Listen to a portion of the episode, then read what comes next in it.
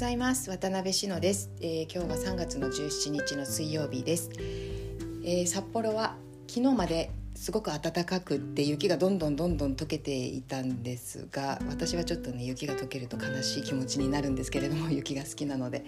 ですが今日はあすごく冷え込んでいて、えー、ガチガチに凍っています。でちょっと乾いた雪が降ったりしてね、うん、雪が溶けないであの地面に落ちているという状況です。私はこういう方が好きです。はい。というような朝なんですがあの今日はえーと普段の制作の様子を公開するということについてあの私の考えをお話ししたいと思います。えーと、今、うん、何度も言っているんですが「くずふの帯オンライン」ということを私は知って見ていましてえー、Facebook のプライベートグループとあと動画販売を EC サイトで行っていてその2本立てでくずふ制作について知っていただいたり、えーと、継続的にあの時間や場所にとらわれずに継続的に学んでいただけるというものを運営してみています。えっと、現在メンバーが1名いらっしゃってえーとまあ、くずふをご自分で取り組まれている方やくずふ制作に興味を持ってくださっている方あと私のくずふの帯地をお持ちの方にはもう永久に、えー、ご自由にご参加していただけるようにしています。それはなぜかというとあちょっと話がずれちゃうんだけどあのくずふってそんなにあのなんていうかな一般的に皆さんがお持ちの布ではないのでやっぱり扱い方がわからない方が大半だと思うんですよね。なんですけどその制作の背景を、えー、細かく知っていると,、えーと、感覚的にその扱い方の勘みたいなのが身につくんじゃないかなって思っているんです。これはまあ、少し実験的なこともあるかもしれないんですけど、えーと実際に制作に携わってはいないけれどもそれをこう疑似体験していくことで分かってくることってすごくあるんじゃないかなと思っていて。まあ、そういう意味もありあとこう何かあった時に気軽に相談してもらいたいんですよねそういう関係を作っていたいなって思うんですよあの細くても長く。あの何かあった時に急に連絡するってすごいハードルが高いと思うんですよね私。だからなかなか言えなくて、まあ、泣き寝入りしてしまうとか言いたいことがあっても我慢してしまうとかそういうことってすごくあると思うんですけれどあとどこに相談したらいいかわからないとかねそういうことってすごくあると思うんですけれどあのほんの小さなことでもちょっと気になったことでも気軽に言っていただけるような関係を普段から作っていたいなっていうことを思ったんですよ。うん、みっしりつながってなくていいんだけど細く長く緩やかにつながっていることで何かあった時にちょっとこうすぐに聞けるっていうねそういう関係を作りたいなと思って。それはそのままくず風政策を継続的にしていきたいと考えている方とのつながりの作り方も同じでなんかこう何かがあった時に連絡を急にくださるとかではなくってなんか日常的に関係を作っていきながら、えーと、なんかあったら相談すぐできるっていう逆にあの何かない時でも、えー、こんなことできたとかあんなことできたこんなのができたとかそういうことをこう気軽にシェアし合えるようなそういう、えー、イメージでいます。うん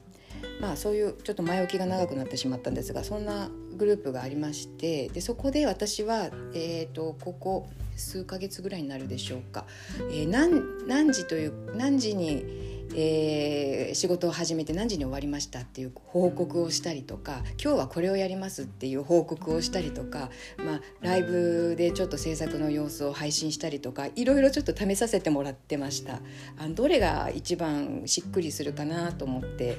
で見ている方たちもどれが一番こうストレスなくあの見ご覧いただけるかなっていうところあたりをちょっといろいろ試させてもらっていて。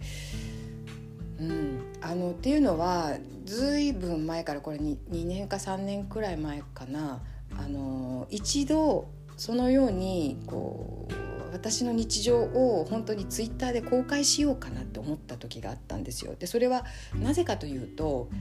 一人で作業をしているので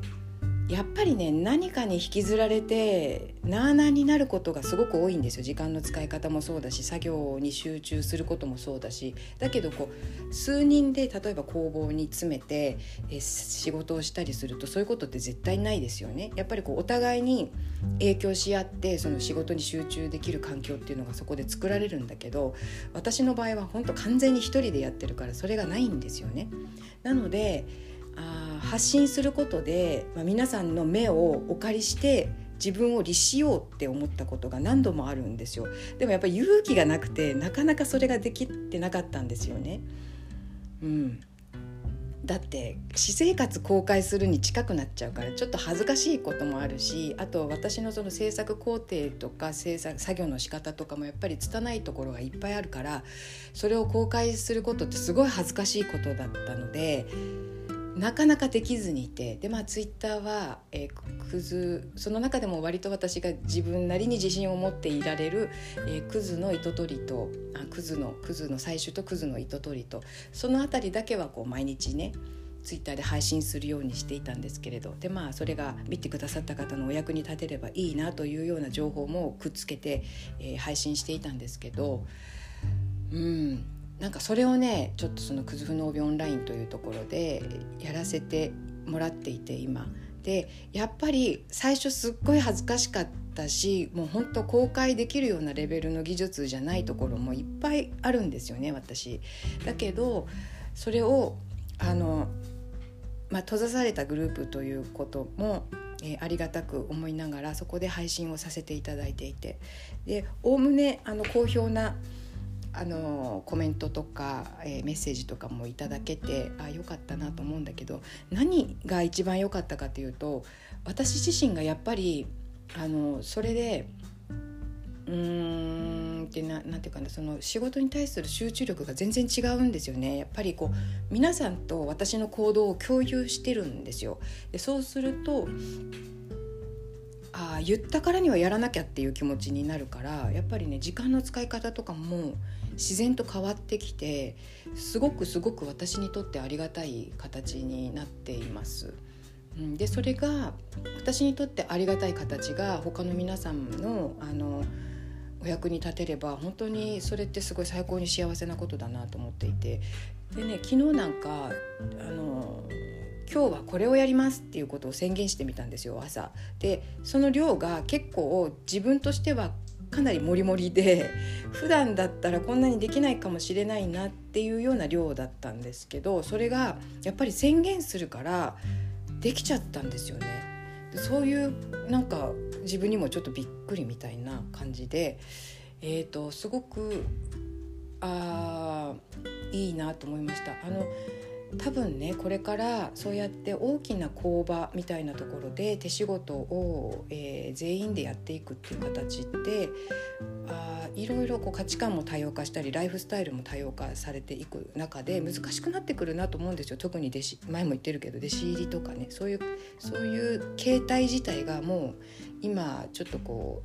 うやりにくくなってると思うので、えー、自分のライフスタイルの中で自分の都合のいい時間に継続してやっていけるっていう形が一人一人が模索していくようになるんだろうなと思うんでなんかこういう私のやり方がね、あのどなたかの役に立てたらいいなということをすごく考えます。で特にあのくず製作したいとか、えーと、そのくずふの作られ方の実際をねその時系列でリアルタイムで追っていけるんでそれすごく私が言うのもなんだなんだけど面白いと思うんですよね。毎日毎日同じことやってるような時もあるからそういう時はダラダラとしちゃう配信自体がダラダラとする時もあるんだけどでもそのダラダラの先にえーと、1枚の布が織り上がるということはもう紛れもない事実なので、えー、そういったことも合わせて、えー、リアルタイムでその小さな積み重ねを感じていっていただけたらいいなというふうに感じています。でそれが、まあ、私にとってもさっきも言ったんだけれどもその自分を律するすごくいいあ場所になっている皆さんの目があってその皆さんの目をお借りしながら、えー、私の作業をシェアししているというね。でまあもちろんあのご自分で取り組まれたこともそのグループではシェアしていただけたらすごくまた面白いグループになるだろうなと思っているんで、うん、もうちょっと人増えてくれたら 嬉しいな。なんか覗き見とかねそんな感覚でもいいんですよ。全然。あのそのぐらいの料金設定にしてます。本当に細く長く続けていただきたいなと思ってるんで、うん、あのぜひちょっとでも興味を持ったら、えー、覗いてみていただけたらと思います。それでは今日も最後まで聞いていただきましてありがとうございました。また明日。